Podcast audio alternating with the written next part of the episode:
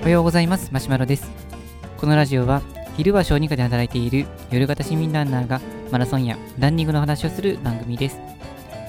今日のテーマが、えー、新しいインソールを試してみました。ということでお届けしたいと思います。えっとインソールはですね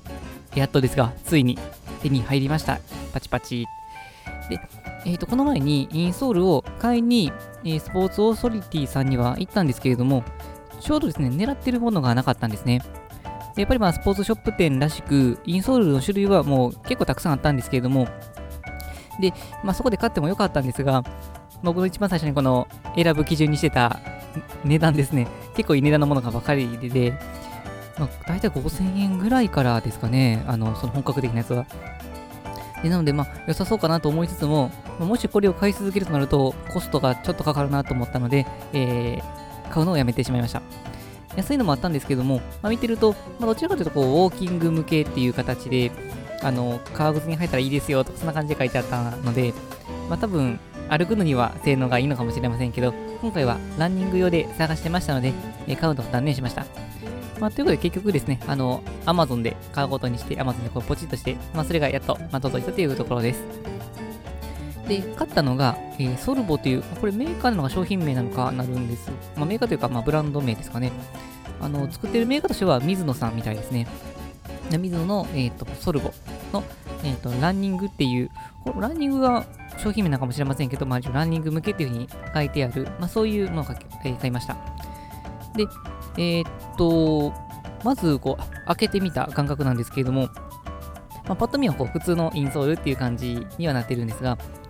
えっ、ー、と、このマスルボさんの、えっ、ー、と、面白いところというか、力を入れているのが、なんかその、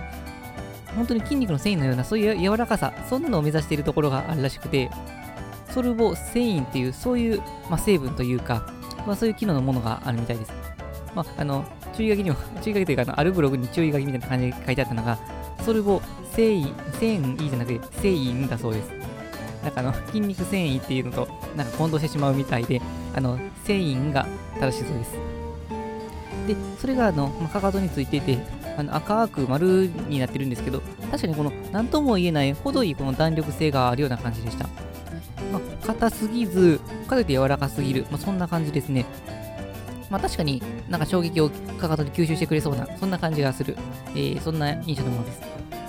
で、パッと見た感じは、そんなこの扁平足をガツッと矯正してくれるようなあの激しい味ではないかなと思うので、見た目は本当に普通のインソールに見える、そんな感じです。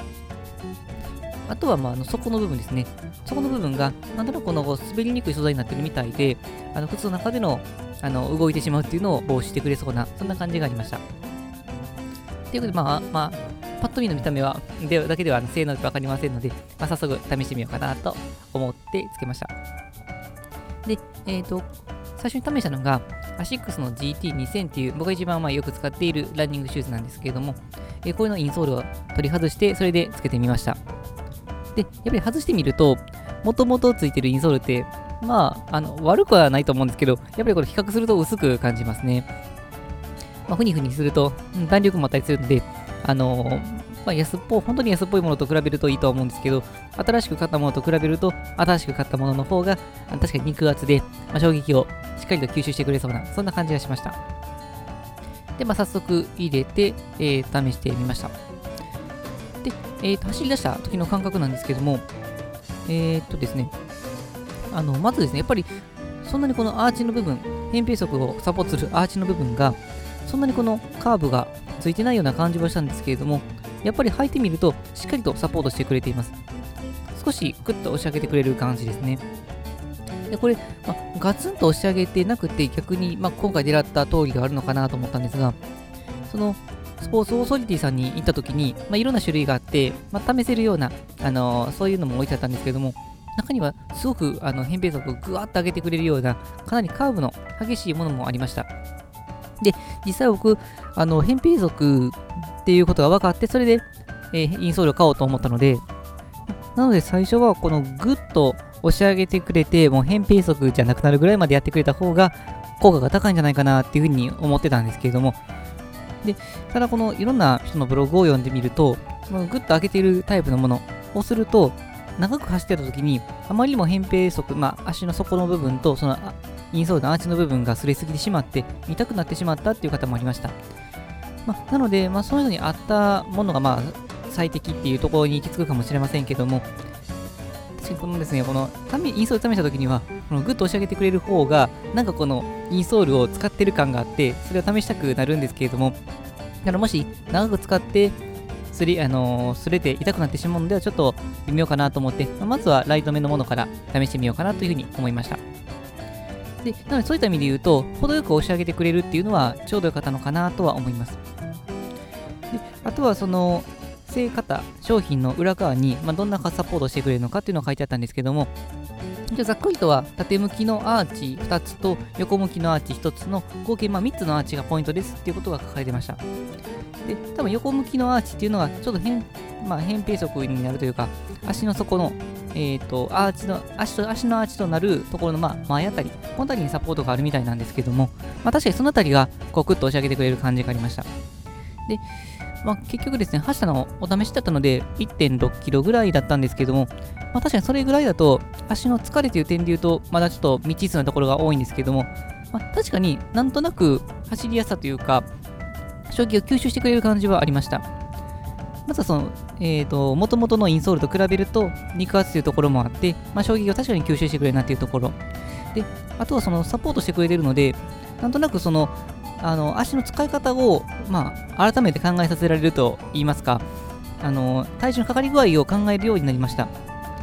まあ、今までの、あのー、シューズの元々のインソールだと、まあ、確かに僕の場合は扁平足だったので、まあ、どこの方向にも体重がいくような感じだったのと、あと扁平足であればあるほど、まあ、基本的には体重の移動っていうのは、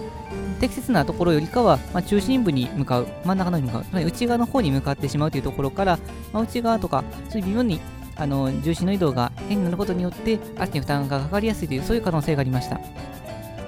でこの、まあ、インソールを使うことによって、まあ、逆に土踏まずでぐっと押し切れないところがあるので、そのかかとの部分とかつま先の部分とか、こういうふうに分散することによって、体重の移動っていうのが、まあ、おそらく適切になってるかと思うんですが、足の運び方っていうのが確かに違うなっていう、そういう感じにはなりましたので、体重の運び方を改めて考えるきっかけになって、まあ、うまくいけば、これで足にかかる負担をどんどん減らせればいいのかなというふうに思っています。まあ、というわけで、少なくとも、まあ、入って、あ、これは微妙だったなっていう感覚は全くなかったので、しばらくこれで続けていきたいなと思っています。まあ、とは、えっ、ー、と、まあ、あんまりこう長く続けて、毎日履き続けてもへたりやすいとは思うんですけども、最初はお試しっていうことも考えて、まあ、GT2000 で使った次には、あの、他の、えー、リンコンに使ってみて、っていう形で、ちょっと使い回した上で、感覚を養っていきたいなというふうに思っています。はい、というわけで本日は、えっ、ー、と、インソール買って試してみましたということで、お届けをさせていただきました。このラジオでは、このようなランニングに役立つかもしれない、そんな情報を日々配信しています。